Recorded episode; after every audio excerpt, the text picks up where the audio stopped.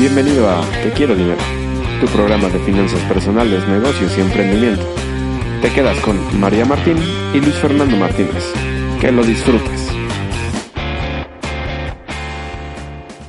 ¿Qué tal? Excelente noche, bienvenidos a su programa Te Quiero Dinero, su programa de negocios, emprendimientos y finanzas personales. Mi nombre es Fernando Martínez, espero que estén pasando una excelente noche o excelente día, depende en qué momento eh, estés escuchando esto. Eh, estoy siempre con María. María, ¿cómo estás? Buenas noches, pues un programa más excelente siempre con contigo, Fer, aquí eh, retransmitiendo y también, por supuesto, con todas las personas que nos están escuchando del otro lado. En lo que se van conectando, como siempre, vamos recordando la parte de redes sociales. Nos pueden encontrar en Facebook, Twitter e Instagram como Te Quiero Dinero. Tenemos capsulitas en YouTube para que puedan ver de forma muy breve algunos tips de finanzas personales. Si nos ayudan suscribiéndose, pues nos encantará a nosotros y esperemos que también a ustedes les encante. Pueden estar escribiéndonos ahí en el chat. Ya tenemos a Nacho y a Ulises saludando. Un saludito, chicos. Eh, recuerden que, bueno, al final el chat es un medio para poder comunicarnos a lo largo de este, estas transmisiones, ya sea por proyecto de radio o por Facebook. Así es, entonces pues aprovechenlo para interactuar con nosotros. El día de hoy el programa se titula, María, La 10 par- diez, 10 eh, cualidades cualidades. que debe tener un emprendedor o un emprendedor exitoso. Al final, eh, ahorita vamos a profundizar más en ese tema, pero creo que esto es bien importante para todos los que tienen en mente emprender o que ya son emprendedores o que actualmente incluso ya pueden ser empresarios, ¿no? Sí, todo lo que sea eh, empezar a mejorar, perfeccionar, incluso desarrollar ese tipo de habilidades va a ser una, un- una ayuda perfecta para el negocio. También pueden encontrar nuestros podcasts en iBox y en iTunes y eh, si nos están escuchando por iBox y iTunes y quieren comentarnos algo, ya sea por redes sociales o a través de hola arroba tequierodinero.com, Lo van a poder hacer. hacerlo. Así es totalmente. Entonces, pues bueno, como lo decíamos justo, el tema del día de hoy es 10 cualidades que debe tener un emprendedor para ser exitoso. ¿Y por qué el programa del día de hoy, María? Bueno, porque finalmente eh, sabemos que hay personas que están eh, emprendiendo que tienen esa idea de emprender, pero que de alguna manera sabemos que eh, pues son nuevos en esto o no han recibido ciertas capacitaciones y muchos negocios por eso fracasan. Entonces, realmente tener un conocimiento de estas habilidades que en la mayoría eh, no tenemos todas ya de, de nacimiento, ¿no? que hay que desarrollarlas poco a poco, tenerlas localizadas, ubicadas, nos van a, nos van a facilitar un poquito la vida para, para empezar a desarrollarlas y ir fijándonos en esos puntos. Totalmente, totalmente. Entonces, eh, pues justo como para iniciar en esta parte, ¿te gustaría decir la definición de emprendedor, María? Sí, claro. Bueno, emprendedor es aquella persona que sabe descubrir e identificar oportunidades de negocios, que se dispondrá a organizar y conseguir los recursos necesarios para llevarlos a cabo y obviamente los llevará a buen puerto. Muy bien. Entonces, eh, pues aquí, por ejemplo, puede haber muchas eh, cuestiones, ¿no? En cuanto a la parte de emprendimiento y hay que diferenciarlo muy bien de lo que es un freelance, ¿no? No es lo mismo ser freelance que ser emprendedor. Ya en algún programa que justo tocábamos el tema de cómo ser freelance, hablábamos un poquito sobre ese tema. No es exactamente lo mismo, hay algunas diferencias. La diferencia o radica en, por ejemplo, un freelance, ¿no? Otorga un servicio o genera un producto, lo vende y si él, por ejemplo, en ese momento decide ya no dar más servicio o ya no estar generando ese producto, pues ya no hay como tal una entrada de dinero. El emprendedor se basa más en generar un sistema en una empresa, ¿no? que esté funcionando incluso si él decide irse, es decir, este sistema lo deja trabajando sí o sí, entonces eh, precisamente si él se desaparece, pues la empresa puede seguir trabajando, ¿no? Esa es la gran diferencia entre un emprendedor y un freelance. ¿Un freelance puede llegar a ser un emprendedor, María? Sí, por supuesto. Totalmente, de hecho, ¿no? parece ser eh, una tendencia muy habitual empezar como freelance y después por una cuestión de empezar a eh, delegar funciones, eh, empieza a contratar gente. Obviamente no solo contratar gente, ¿no? Es esa parte de delegar funciones y tener un sistema para que el negocio eh, funcione exactamente igual estando él que no. Porque muchos negocios es verdad que aunque ya son negocios, si el, si el propietario o el dueño no está, dejan de funcionar exactamente igual. Exacto. Entonces, un emprendedor genera una idea de negocio que puede sistematizar y delegar de tal manera que va a seguir generando dinero incluso cuando él no esté. Así es, entonces esa es como la gran diferencia. Obviamente muchos freelancers terminan siendo emprendedores en algún punto. Entonces, al final el programa te funciona si eres freelance o si eres emprendedor o si quieres ser emprendedor. Y también si realmente quieres eh, desarrollar habilidades que van a eh, favorecer en tu vida, seas incluso empleado. De hecho, por ejemplo, algo también que no es un emprendedor es, eh, porque muchas veces se confunde en esta época en la que pues, salen emprendedores de todas partes, o creen salir emprendedores de todas partes, ¿no? Que eh, el gran soñador que tiene grandes ideas cree que es un emprendedor. Y hasta no llevarlas a cabo es eso, un, soñador, ¿no? Y por ejemplo, María, ¿una persona que trabaja en multinivel o en red es emprendedor? Bueno, eso es un debate enorme. finalmente, finalmente está entre un autoempleado y empleado de una empresa porque finalmente los productos y servicios no los genera él, ¿no? Sino que le dan una eh, capacitación para la venta o promoción de esos de sus servicios. Entonces, no tiene un horario fijo como si tuviese un jefe, solo gana si vende o si, si hace una, una recluta de su red. O se hace que su red siga consumiendo. Entonces, es una mezcla entre freelance y autoempleado y empleado incluso también, ¿no? Sí, depende, yo creo que depende de la etapa donde se encuentren de la parte de red de mercadeo, ¿no? O incluso estas empresas que eh, se apalancan de la parte de inversiones, pues depende de la cantidad de personas o de tu red, entonces en qué nivel te encuentres, ¿no? Exacto. Y bueno, finalmente tenemos esos 10 puntos, igual tenemos ahí dos de regalo si nos da tiempo, pero vamos a iniciar con el número uno y lo hemos hablado hasta la saciedad. Yo creo que hemos hablado en muchísimos programas de esta habilidad excepcional que debe tener todo emprendedor o toda persona, ¿no? Porque al final. De hecho, creo que es algo elemental, tanto para la parte de emprendedores, como para la parte de freelance, como para la parte si eres empleado, como por si no haces absolutamente nada en tu vida, tienes que saber esta habilidad. ¿Y qué habilidad es esta, María? La parte de. ¿Qué creen que sea? ¿Qué creen? la parte de ventas. Ventas siempre es súper importante en todo, eh, hacemos ventas de nosotros mismos, en nuestras relaciones, en nuestros negocios, cuando queremos conseguir algo, los, los niños y los adolescentes son grandes negociadores, aferrados negociadores muchas veces. Así es. Entonces, la parte de ventas es una habilidad imprescindible para todo emprendedor exitoso. Exactamente, de hecho, eh, pues lo dicen, no todo el tiempo estamos vendiéndonos, ¿no? Todo el tiempo estamos vendiendo algo, incluso cuando intercambias una, eh, una opinión con alguien más, lo que estás haciendo justo es vendiéndole esa opinión. Entonces, todo el tiempo estás vendiendo y si eres un emprendedor o freelance, necesitas aprender a vender. Eh, existe un, un, un desconocimiento, existe una parte como raro justo la parte eh, en cuanto hablan de vendedores, de hecho generalmente en las, en las universidades, ¿no? Y no, no necesariamente en todas, pero sí en la mayoría de México me atrevería a decir que cuando hablas de la parte de un vendedor, ¿no? Pues incluso la parte de las universidades lo, lo, hacen como a un lado, ¿no? Es como algo feo, como alguien que se aprovecha de otras personas, como alguien que es como muy persuasivo y suelen usar muy seguido a la parte, por ejemplo, de los que te venden tiempos compartidos, ¿no? Esa es como la imagen tradicional de un vendedor que se tiene, o eh, si te vas como a otro lado, pues alguien que está vendiendo en el metro, ese es un vendedor, ¿no? Y mucha gente tiene identificado a los vendedores solamente así.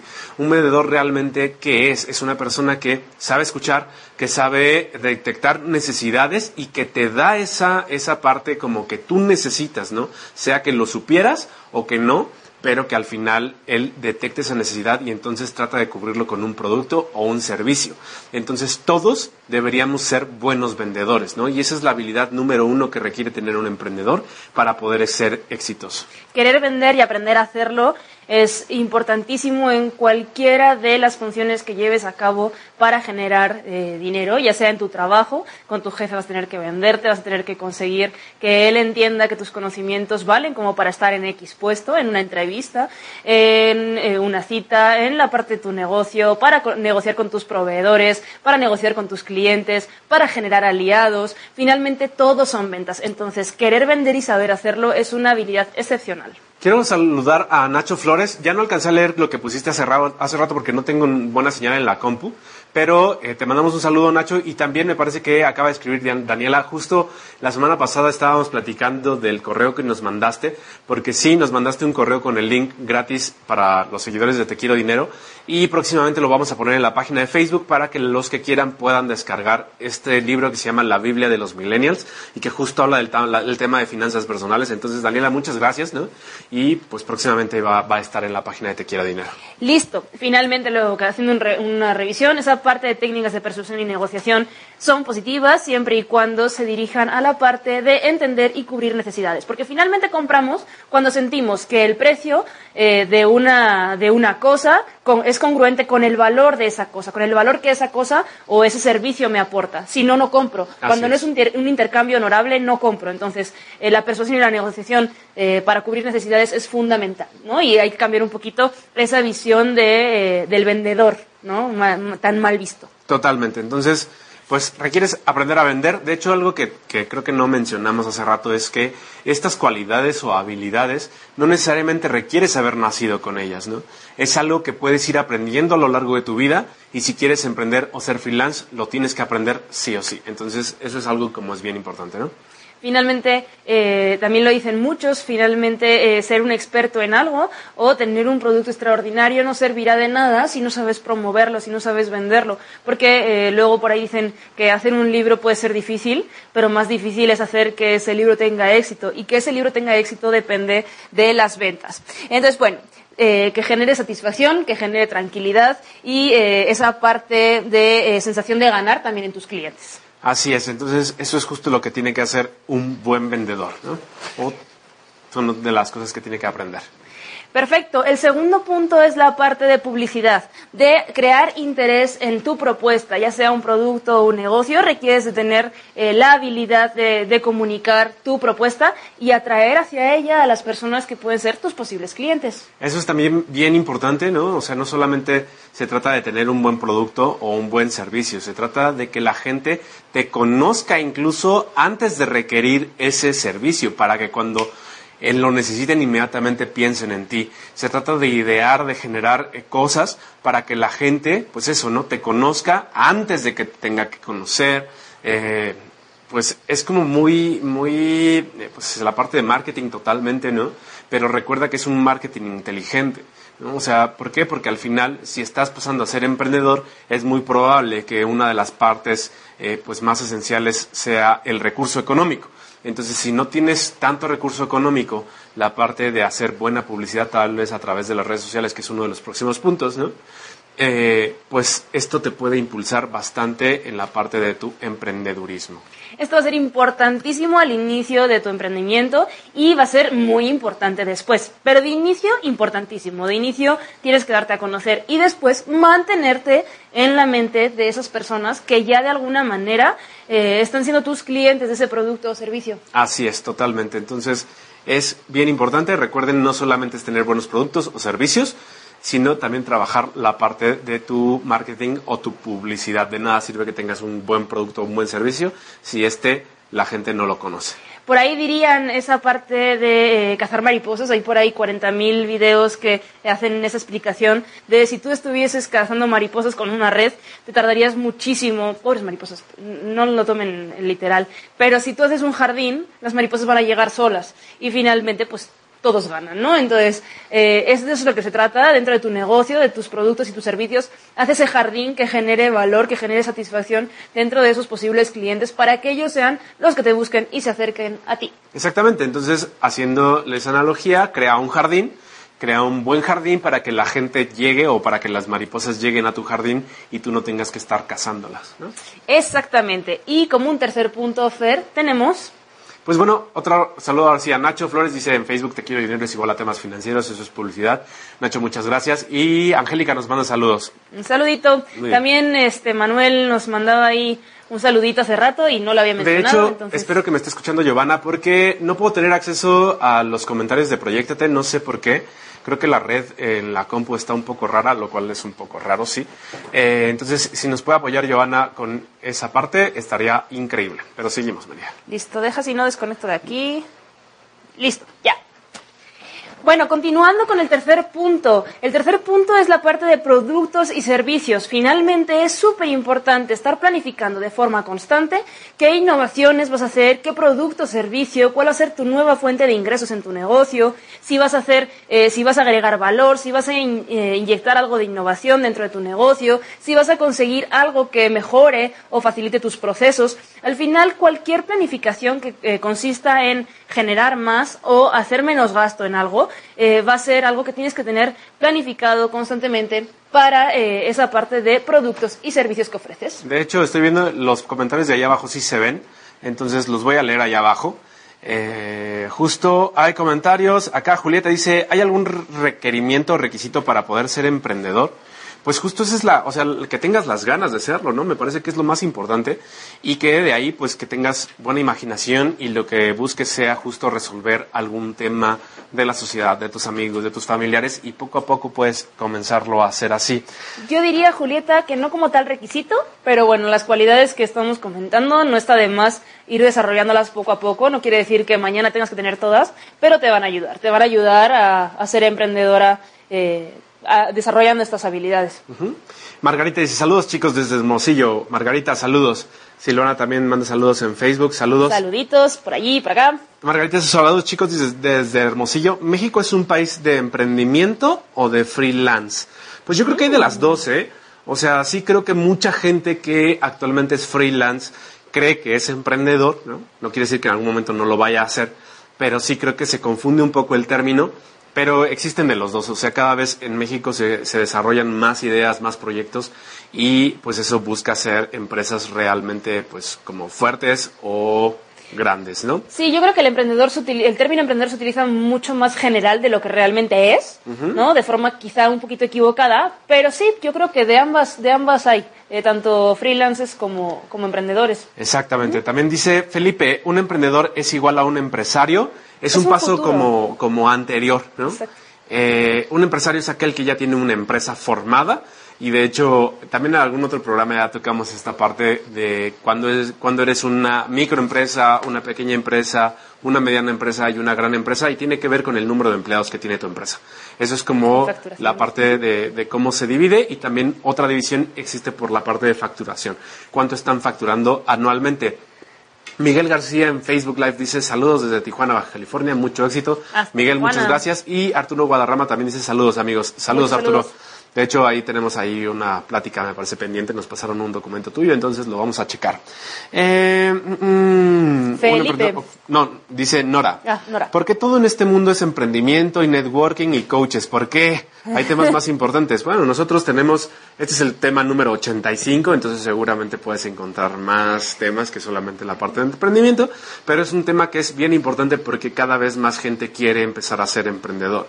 Entonces, una de las cuestiones por las cuales los emprendimientos fallan es porque no tienen estas cualidades, ¿no? Y entonces se lanzan y fracasan. Yo, Nora, este, te diría, déjanos ahí un comentario sobre temas que son de gran interés para ti, para eh, ver si no tenemos programas sobre eso, y si no los tenemos, concederte, concederte eso para, para hacer algún tema de eso que, estás buscando y que sientes que, que no tenemos más que, que, de eso por ahí. Muy bien. Dice Francisco, ¿y cómo puedo hacer ese jardín? Pues justo se trata de, hacer como esta parte, eh, la parte del marketing o la parte de publicidad, ¿no?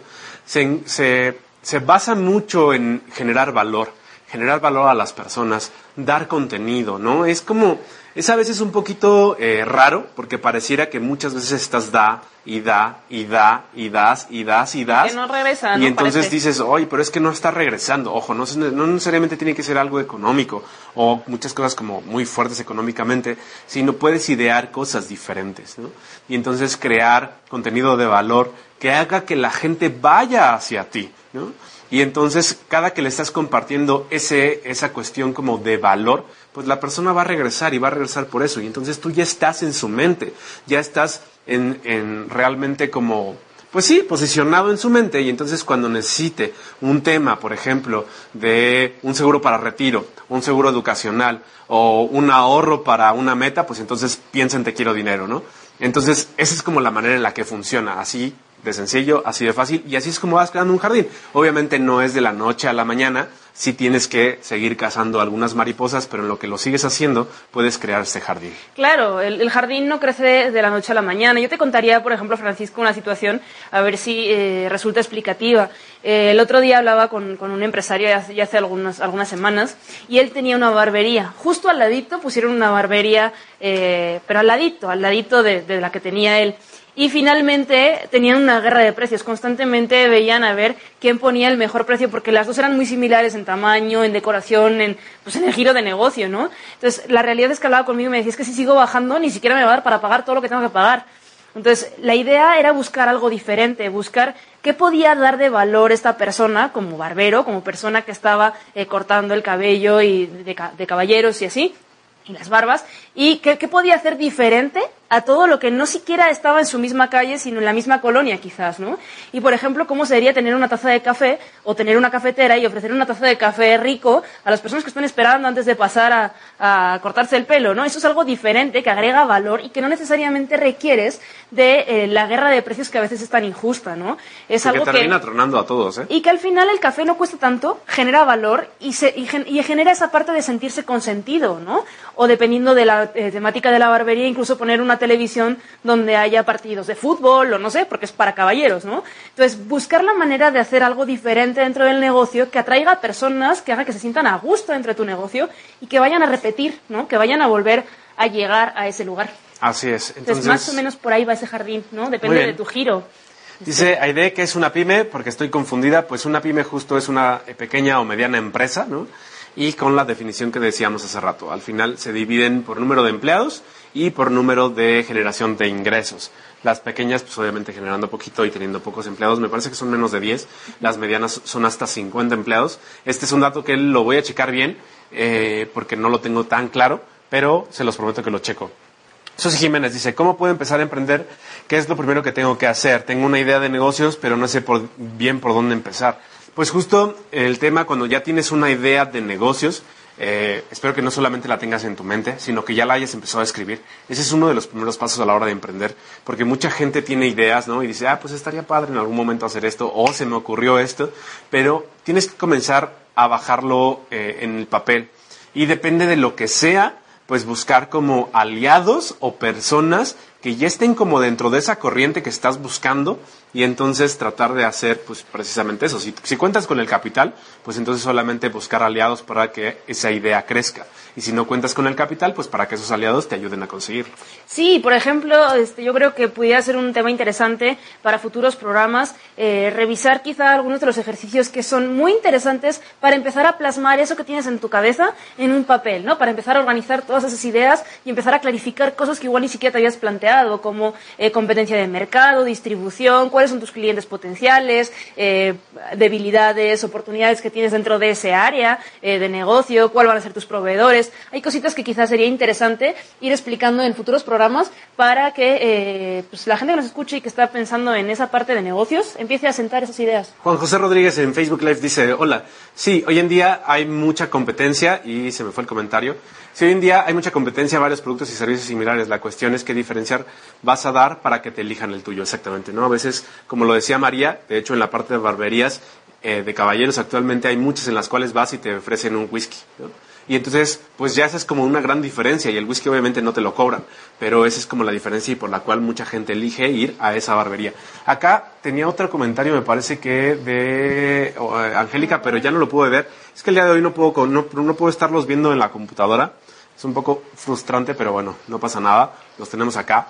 Y seguimos, María. De todos modos, eh, les prometemos que si por alguna razón no hemos leído sus comentarios en, Facebook? en, vivo, eh, les vamos a contestar por escrito, porque pues no sé por qué está fallando, pero de que tienen respuesta, tienen respuesta, se lo prometemos. Exactamente. Entonces, eh, pues justo estábamos en la parte de productos y servicios. Sí, también es súper importante eh, cuando cada semana dedicar un par de horas a eh, revisar qué se planificó y si se cumplió la semana anterior y qué se va a planificar para la semana siguiente. Un par de horas, un par de horas exclusivamente para la planificación de la próxima semana y eh, lo que vamos a revisar el cumplimiento de la semana anterior. Cuando pasa el mes es importante dedicar medio día toda una mañana para ver qué se consiguió de ese mes, si se cumplió con lo eh, planificado y empezar a eh, trazar ciertas líneas del próximo mes. No hace falta que se genere una planificación exacta del próximo mes. Eso se irá haciendo semana por semana, pero tener una orientación de eventos importantes o eh, citas claves, puntos clave.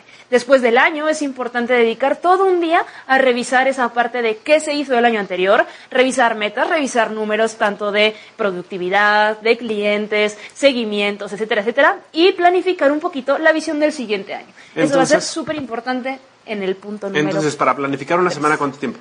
Aproximadamente dos horas. Para planificar el mes. Toda una mañana. Y para planificar el año. Un día completo. Súper, muy bien. espero que esa parte quede muy clara. Mucha gente no hace planeación y entonces ahí pierden muchas cosas porque al final, si quieres llegar a algún lado, tienes que planear cómo, ¿no? O sea, no se trata de, ah, pues sí voy a hacer esto y a ver cómo sale, ¿no?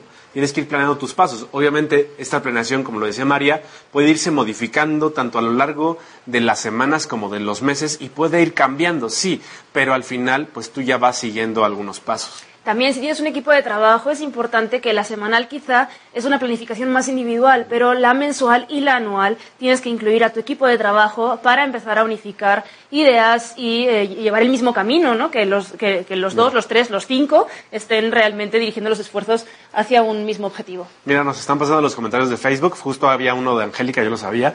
Aquí donde vivimos hay un restaurante de comida mexicana, tejana básicamente, y la dueña, la dueña decidió agregar pedidos a domicilio por WhatsApp o Messenger y se subió bastante su clientela, claro, ¿no? Entonces es empezar a ver qué tienes a tu alrededor que te puede ayudar a potenciar la parte de tu negocio y entonces pues ese es un claro ejemplo. Muchas gracias, Angélica.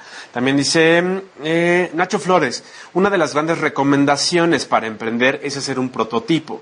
Si te funciona en pequeño, te lances al siguiente paso totalmente. De hecho, una, gran, una de las grandes recomendaciones cuando vas a emprender o cuando eres freelance es justo platicar con tus familiares y tus amigos, ¿no? Y a veces de ahí salen tus primeros clientes ¿no? De, de, simplemente lanzarles como la, la, idea o enseñarles el prototipo si ya tienes uno o decirles el servicio que te, te está ocurriendo y muchas veces ellos te dicen, oye, yo no necesito eso. ¿no? Y entonces salen tus primeros clientes y obviamente son tus primeras pruebas. Y sus primeros promotores. Exactamente.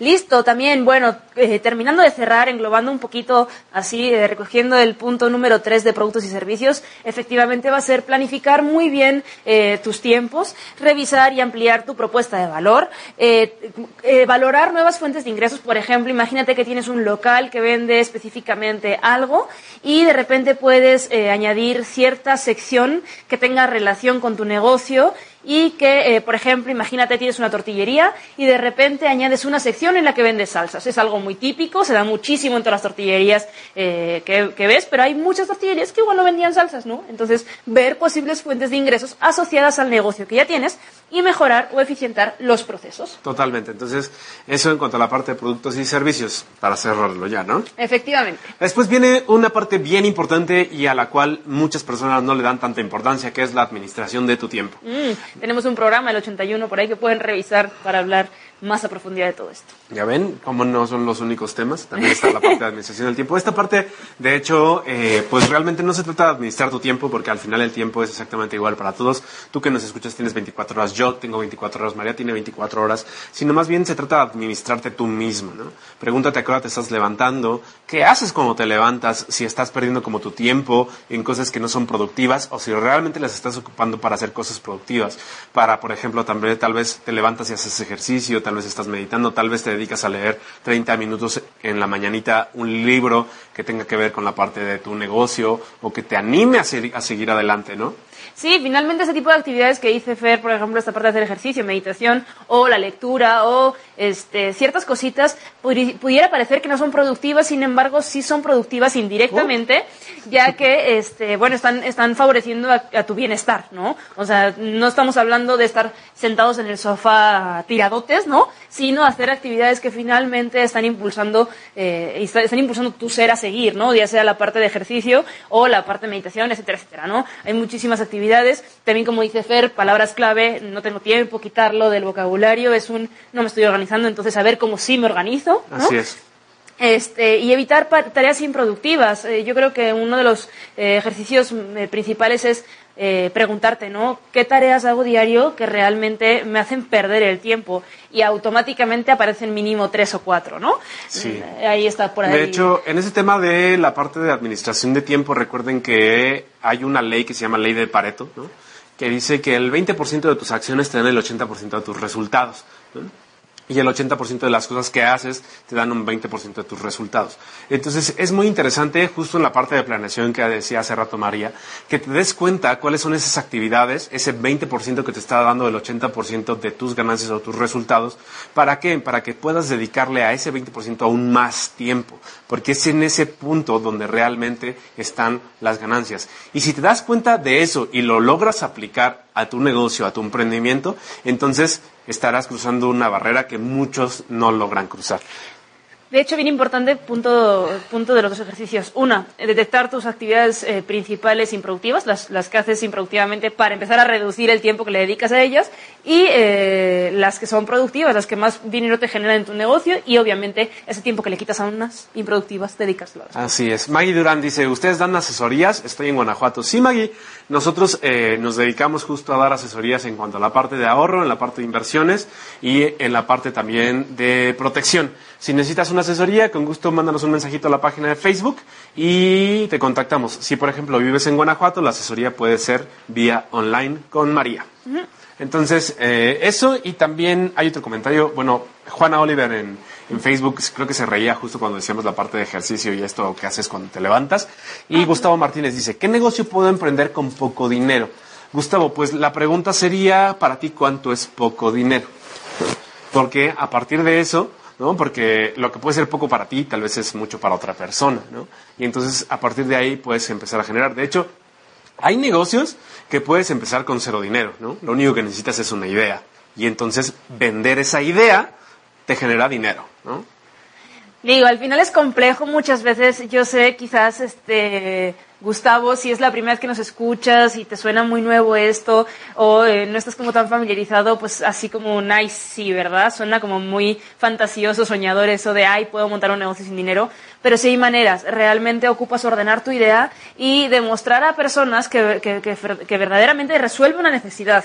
Eh, hay personas que pueden invertir en tu negocio, existe la parte de fondos perdidos. Tenemos por ahí varios programas que pueden estar revisando, tanto en Facebook como los podcasts, en los que hablamos de todos estos temas. Y finalmente, eh, se pueden hacer muchísimas cosas, ¿no?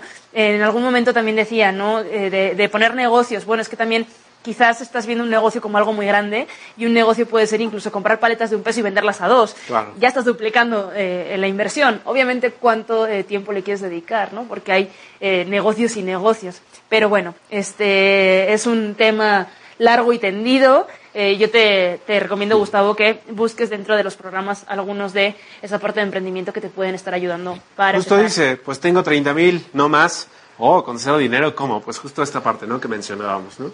O sea, se trata de desarrollar una idea. Y aquí también, por ejemplo, ojo, porque si tú, por ejemplo, buscas o pones en Internet cómo hacer un negocio con poco dinero, te van a salir un montón de multiniveles, un montón de redes, ¿no? y que sí, requieres poco dinero, pero tal vez no te gusta. Entonces, recuerden, y esta es una recomendación que va para freelancers, para emprendedores, para los que se dediquen, ¿no? Dediques a lo que te dediques, que sea algo que te guste, que algo que te llame, algo que tú cuando lo haces sientas que realmente estás aportando algo a otras personas, ¿no? De hecho, hace poco veía justo un video, ¿no? De, de, de que lo que te genera como más felicidad es justo ayudar a los demás, ¿no? Entonces, si tú, por ejemplo, buscas solamente generar dinero por generarlo, ¿no? Pues sí, te generará satisfacción el generarlo, pues está padre, ¿no? Pero si tú encuentras algo en lo que puedes ayudar a las personas y lo cumples, entonces la satisfacción y la felicidad que te va a dar eso va a ser mucho mayor. Eh, Liliana Gómez dice, bueno, antes le mandamos un saludo. De tipo emprendedor, al ponerle fecha a un sueño se convierte en meta, una meta dividida en pasos se convierte en un plan y un plan apoyado en acciones se vuelve realidad. Visto por ahí, visto seguramente en Te Quiero Dinero. ¿no? Puede ser, puede ser, no sé si lo haya visto por ahí. Sí, este, creo que es importante ese punto que comenta Fer.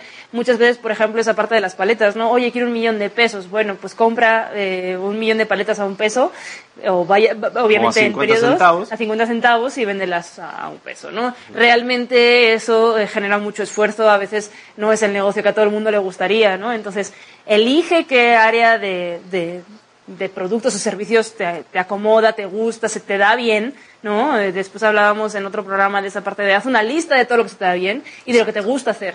Y lo que se te da bien y te gusta hacer, porque te puede gustar cantar pero hacerlo muy mal, entonces eso no te dediques, ¿no? Pero si O coincide aprende a hacerlo bien. o emprende a hacerlo bien, ¿no? Pero si te gusta y además sabes hacerlo bien, eso es una línea perfecta para empezar a desarrollar algo, quizá desde chiquitito, desde algo chiquitito, un pequeño negocio, y después en adelante, ¿no? Como esas personas que inician con pasteles y luego tienen una gran pastelería. Sí, exactamente. Rodrigo Becerra nos manda saludos a Fer y a María, ¿no? De hecho, Rodrigo, por ejemplo, lo conozco, es una persona que le gusta mucho la parte de hacer redes, ¿no? Está muy metido en eso y le gusta y le encanta y lo ves y todavía todo el tipo está como capacitándose y en eso. ¿Por qué? Porque le gusta. Entonces, si te gusta, pues sigues ese camino. ¿no? Exacto. Ok, muy bien. Bueno, un punto número 5, habilidad para hablar en público. Esta parte me gusta, me gusta bastante, ¿no? Esta parte de Me hablar en gusta hablar en público. ¿Por qué? Porque hay mucha gente que puede ser eh, muy bueno en lo que hace, que tiene muchas habilidades, que tiene, eh, pues, tiene un muy buen producto, un muy buen servicio, pero lo ponen enfrente de 10 personas, enfrente de 20 personas o enfrente de un auditorio entero, en el cual va a promocion- promocionar como su negocio, su emprendimiento, y se nos va para abajo, ¿no?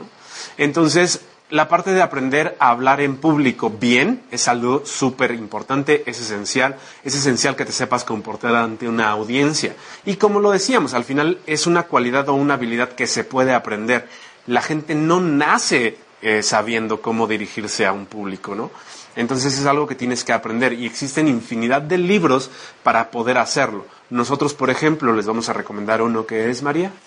El cómo hablar en público e influir sobre los hombres de negocios de Dale Carnegie. De hecho, él tiene también un libro que también es muy bueno para la parte de ventas, eh, que es cómo influir, en- cómo, ganar amigos, cómo ganar amigos e influir sobre las personas. El título es un poco eh, rudo, pero la verdad es que el libro es muy bueno y de hecho las personas que se dedican a ventas te recomiendan que lo leas al menos una vez al año, ¿no?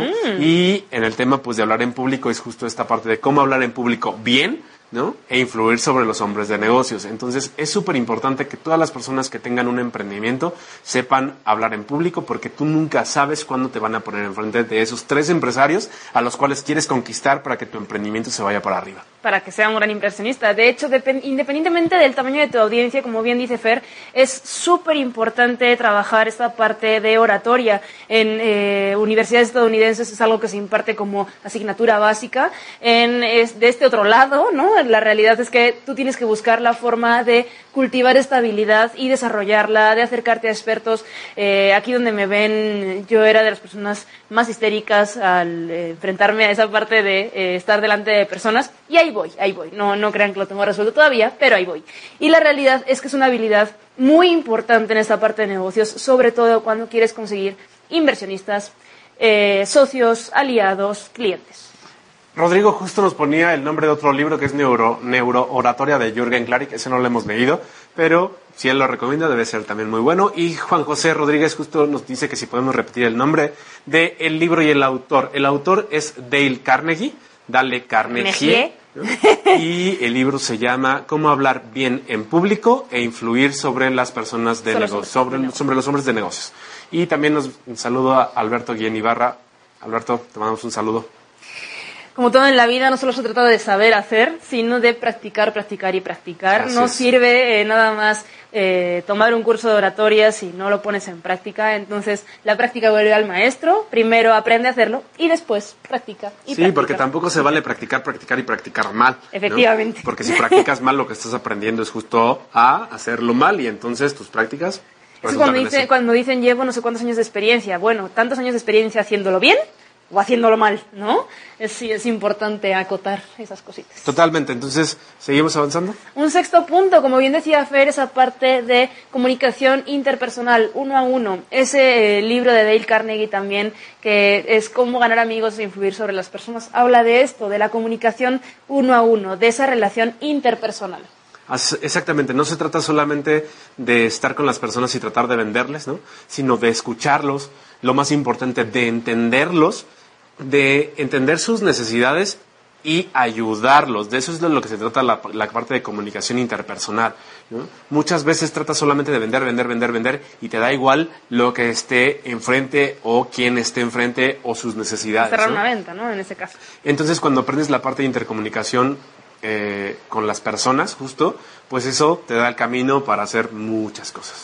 De hecho, es importante, esta parte se basa en pura cuestión empática, de entender finalmente a quién tienes enfrente, de conocerlo a profundidad. Dicen que no se escucha nada más con las, con los, con las orejas, con los oídos, sino que tienes que tener todos tus, eh, todos tus sentidos, incluso lo que no son sentidos pendientes de esa persona, estar atento efectivamente a detectar cuál es la necesidad que la persona está buscando resolver, ¿no? Y eh, si efectivamente puedes ayudarle, ya sea con eh, tu presencia, con tu servicio, con tu producto o con el de alguien que conoces, que a veces así sucede, eh, obviamente eh, puedes eh, convertirte en un resolutor de problemas. Y como decíamos en algunos otros programas, realmente quien realmente gana dinero y hace grandes negocios es quien resuelve problemas, ¿no? Quien es un resolutor, quien es un solucionador de problemas. Entre más personas ayudas, más dinero tienes. Efectivamente. Entonces, Rafael Alejandro Tapia justo nos manda saludos desde Tlaxcala y dice, son buenos mentores. Gracias, Rafael. Espero que de verdad te, estemos, te esté funcionando estos programas y lo seguiremos haciendo si todo sale muy bien. Muchas personas en este tema de la comunicación interpersonal hablan de servicio al cliente como su valor diferencial. La realidad es que debiera ser que todas las empresas cubran con esta parte de atención al cliente. De verdad debería ser algo básico. Creo que ya es eh, muy trillado cuando escuchas que una empresa te dice que nosotros tenemos el mejor servicio al cliente y vente con nosotros porque nosotros te damos el mejor servicio al cliente. Esta parte es inherente a cualquier negocio. Todos tendrían que tener un buen servicio al cliente, ¿no? Entonces su diferenciador debe ser otro. Efectivamente, también dicen por ahí que eh, la inteligencia emocional eh, propia, el conocerte a ti mismo, te permitirá tener inteligencia para conocer a otras personas y ser empático. Entonces, adelante. Dale. Muy bien. Pues eh, justo y seguimos con el punto número 7 y de hecho ven cómo siempre nos pasa esto de tenemos que ir corriendo después porque no terminamos. Vamos con el punto número 7. La parte de Internet y tecnología creo que incluso a veces está de más ya para todas las personas que nos escuchan a través de radio por Internet o que eh, pues justo esta parte que los, la gente que nos ve en Facebook, ¿no? Eh, anteriormente te decían que tenías que comenzar a usar o saber usar la parte de programas como Word, como Excel, ¿no? Una base de datos como fácil. Actualmente pues tienes que saber usar redes sociales, ¿no? No se trata de usar redes sociales y meterte y solamente estar viendo memes, ¿no? Sino de usar esas redes sociales a tu favor, de precisamente poder acercarte a tus clientes potenciales. ¿Para qué? Para que ellos te ubiquen, que va muy conectado con la parte de publicidad que mencionábamos hace rato, ¿no? Rodrigo también dice, usar tus miedos a tu favor. Y Oscar Vargas Landero, le mandamos un saludo, dice, excelente programa. Nos dice saludos desde Cuautla, Morelos. Ya tenemos por ahí saludos para Tijuana, para Cuautla, para Tlaxcala. Nos encanta estar escuchándolos de tantas partes de, México. Sabemos que después. Del mundo, tenemos en Canadá, ya también en proyectos. Más lejos. Muy bien. Cada vez estamos más rodeados de tecnología, como decía Fer, y efectivamente es indispensable utilizarla para nuestro negocio a día de hoy. Si no estás en Internet, no existes. Hace unos años sería, o sea, sería impensable estar comunicándonos de esta manera, incluso eh, con, ustedes aquí en el, programa. Entonces, efectivamente, como bien dice Fer, eh, infórmate de las herramientas que tienes, muchas de ellas gratuitas, además, eh, que te pueden ayudar a tener presencia, a generar valor, a tener expansión de tu negocio. Exactamente. Y recuerden esta parte, por ejemplo, de estar presentes en Internet, solamente hablando del tema publicidad, ¿no? Y esto, por ejemplo, tenemos un gran amigo que se dedica a la parte de eh, marketing digital y justo él lo dice, ¿no? No se trata de que, toda tu, de, que todas tus publicaciones en redes sociales sean de vender. Oye, yo te vendo esto, y es que yo vendo, y es que yo vendo, y es que yo vendo, y es que yo vendo. Porque eso termina cansando a la gente y se va. De lo que se trata es de aportar valor. Aportales valor. Si algo a lo que te dedicas puede ser interesante para las personas, pues entonces aportales valor. César dice, saludos Fernando, saludos César. Te mando un gran abrazo. Y David Maldonado también dice, hola Fer, los escucho. David, muchas gracias. Y continuando, el número 8 y ya a punto casi de terminar, no sé si nos vamos a quedar un poquito colgados de tiempo. Espero que no. Lo hemos dicho muchas veces, ser aprendiz toda la vida. Finalmente, eh, creer que lo sabes todo te garantiza una obsolescencia programada, que dirían por ahí, de los artículos este, tecnológicos. También tú te acabas eh, quedando obsoleto si no buscas nuevas fuentes de aprendizaje, si no lees, si no eh, escuchas audios, vas a conferencias, cursos, diplomados, etcétera, etcétera, sobre lo que te encanta hacer y que te encanta estar actualizado, ¿no? te, debe, te debe encantar. Anteriormente o en el siglo pasado, justo la gente estudiaba una carrera, ¿no? Salía esos cinco años y ya estaba preparado para trabajar durante toda su vida.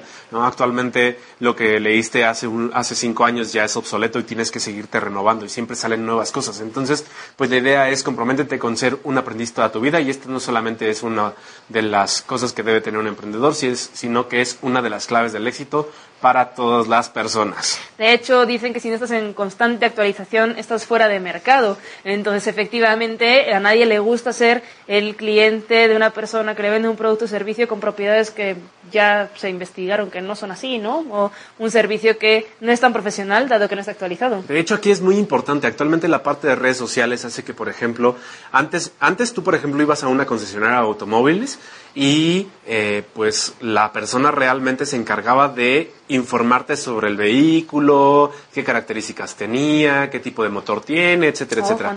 Actualmente la gente va a una concesionaria ya viendo o ya buscando un modelo específico, ya sabe qué, qué, modelo tiene, ya sabe qué color, ya sabe qué, cuántos caballos de fuerza, ya sabe qué cilindraje tiene, tal, etcétera, etcétera. Ya viste hasta comparaciones en YouTube. Incluso sabe más a veces que el vendedor. Entonces, esa parte es bien importante. Entonces, mantenerte como capacitado en tu área de negocio y en muchas cosas más es súper importante. Efectivamente, dicen por ahí eh, recomendaciones de lectura, mínimo leer un libro al mes. Y si ya nos vamos a profundidad, eh, la parte de leer un libro al mes para todos es cultura, desarrollo mental, esa parte de estar este, de alguna manera actualizado, de aprender a hablar, etcétera, etcétera. Pero si vamos al tema de negocios, las recomendaciones son el 95% de los libros que leas, evita que sean libros de ficción, que sean directamente ensayos de personas especializadas. El 4% que sean de bibliografías de gente exitosa en algún área. Y eh, el 1% puede ser esa parte de novelas y ficción, pero que tengan un trasfondo, que te deje algo aparte de... Que tengan un mensaje, ¿no? En cuanto a la parte de negocios. Entonces, pues se trata de leer, leer inteligentemente. Listo, y vamos al punto número 9, antes de que nos acabe el tiempo, la parte de... La parte de, la parte de idiomas, Al final, esto de nuevo es algo como ya que tendríamos que saber todos. Si eres un emprendedor, pues tienes que dominar al menos sí tu idioma natal, dominarlo bien, porque eso es algo que también eh, se, se, se, nota mucho, ¿no? y la parte de pues dominar algún otro idioma. Preferentemente sí el inglés, porque es actualmente el idioma que se usa para los negocios. Pero, por ejemplo, María, ¿qué pasa con las personas que, que quieren que sus hijos sean exitosos que sean emprendedores? ¿Qué idioma tendrían que estar estudiando pues ahora? la recomendación y la tendencia es que el, el idioma de negocios, de negociaciones internacionales, van a ser el chino, el mandarín. Entonces, si quieren empezar a abrir puertas a sus hijos, es una muy buena recomendación empezar a orientarlos hasta hacia este idioma, que fácil seguro no es, pero de chiquititos eh, es más, sencillo, ¿no? Esto es por una cuestión de eh, ampliar negocio, de conseguir aliados, inversionistas, de eh, en algún momento exportar quizás algún producto o servicio. O importar. O importar, o la parte incluso de información. Mucha información actualizada está en idioma extranjero y tener ese eh, conocimiento nos va a permitir tener acceso a información que de alguna manera en lo que se traduce ya se quedó atrás en el tiempo. Punto número 10, María. Punto número 10, la actitud ganadora, fundamental. En algún momento alguien decía, por mucha actitud que tengas, eh, si te estás pegando de, topes contra la pared, por mucha actitud que tengas, eh, no llegas a ninguna parte, ¿no? Dándote de topes contra la pared. Pero bueno, finalmente, ese es un, un punto de vista. La realidad es que sin actitud no haces nada. Y justo ¿no? se trata solamente de imaginar cosas chingonas como nuestros futbolistas, ¿no? Sino se trata de hacerlas. Y precisamente eso es como la diferencia entre tener como una actitud y solamente tener una actitud ganadora y una actitud solamente positiva, ¿no? Una actitud positiva puede ser, ah, sí, está bien padre, yo soy feliz, soy feliz, soy feliz, pero no haces nada en consecuencia, ¿no? Y una actitud ganadora es tener esa actitud positiva, accionar para tener buenos resultados. Diríamos que es una cuestión de congruencia. La parte de eh, ser un eh, optimista es una cuestión mental. La parte de actitud ganadora va mucho más allá. Va esa parte de accionar, de llevar a cabo eh, esa, esa mentalidad, esa congruencia. ¿Ves? Ahí dice Rodrigo, efectivamente. Y obviamente te vas a encontrar con trabas en el camino, con obstáculos, pero con esa actitud ganadora vas a sobrellevarlos y vas a aprender de la situación que se te dificultó en algún momento del camino. Exactamente. De hecho, ese es uno de, los puntos, de los puntos como también bien importantes, eh, la tolerancia a la frustración, ¿no? Creo que es bien importante y tiene que ver todo con esta parte de actitud ganadora y les regalamos dos puntos más. Bueno, antes te diría, ¿no? Esa parte de ley, atracción, universo, Diosito, todo eso, sí hará su parte, pero siempre y cuando tú hagas lo que te toca, ¿no? Haz todo lo que está en tus manos y el resto que ya no está en tus manos, pues ya, ya seguirá para quien le toque, ¿no? Pero haz todo lo que está en tus manos. Y esos dos puntos de regalo van ahí, que siempre hemos hablado de la parte de hacer metas, ¿no? O justo lo que decía hace rato Liliana Gómez, justo esta parte de metas, tener bien planteadas qué metas son las que vas a querer conseguir y entonces tratar o trazar un plan para hacerlas realidad objetivos desglosados, tiempos, escribirlas, pero no solo escribirlas, sino hacerlas. Realmente escribir no te ayuda a lograr nada, simplemente te ayuda a visualizarlo y ponerle acción, poner esos puntos de acción que se van a llevar a cabo para conseguirlo. De hecho, ¿sabían que muchas personas no consiguen sus metas porque ni siquiera las ponen por escrito? De hecho, hay un estudio de la Universidad de Harvard en 1953 que decía que el, solo el 3% de sus estudiantes tenía sus objetivos académicos y profesionales por escrito. Después de 20 años volvieron a revisar eh, los eh, resultados económicos de estas personas y ellas, esas tres, ese 3% ganaban más que el 97% restante. Bolas, don Cuco. Entonces, ahí tienen, escriban sus metas pero llévelas a cabo, ¿no? Nada Maribel nos mandaba saludos en Facebook Live, dice muy buen programa, Maribel, muchas gracias, te mandamos un gran abrazo. Un abrazote. Y la doceava y más importante que tiene que tener un emprendedor es... Me encanta, es la imaginación, es el ver el mundo con otros ojos. Eh, dicen que el mundo es de los locos, muchas veces eh, consideran, considerarían que este, es difícil ver de otra manera. Hay veces que nos dicen, ve las cosas como un niño, como un niño que no tiene eh, conocimientos de las leyes físicas y lógicas, que cree que todo es posible y así será, ¿no? Así es, entonces, eh, pues esto es como bien, bien importante. Estos son los 12 puntos que necesita tener un emprendedor para ser exitoso. Si tú actualmente estás emprendiendo, Cuéntanos tu caso de éxito, ¿no? Ahí en la página de Facebook, ve y déjanos un mensajito en hola.tequionero.com. Carla Daniels nos manda saludos, primo, mucho éxito, muchas gracias. Saludos. Carla, te mandamos un abrazo. Eh, ella justo está haciendo también un emprendimiento allá en Cuautla, entonces eso está muy padre. Y pues bueno, ¿no? El punto es ese. Sigue estos 12 puntos o tenlos presentes para que en tu emprendimiento te vaya muy, muy bien. Definitivamente la creatividad es fuente ilimitada de ingresos, no te limites tampoco tú, finalmente eh, vas a tener todo lo que decidas de alguna manera llevar a cabo. Estos 12 puntos son algunos tips para generar habilidades. Nos vemos el próximo miércoles en un programa más corriendo como de costumbre. Les mandamos un gran abrazo, que pasen una excelente noche y nos vemos aquí la siguiente semana. Un abrazote. Hasta luego. Bonita velada. Esto ha sido el podcast de Te Quiero Dinero Esperamos, como cada semana, haber compartido información de valor contigo. Nos escuchamos en el siguiente episodio de Te Quiero Dinero. Que tengas un excelente día, tarde o noche. Hasta luego.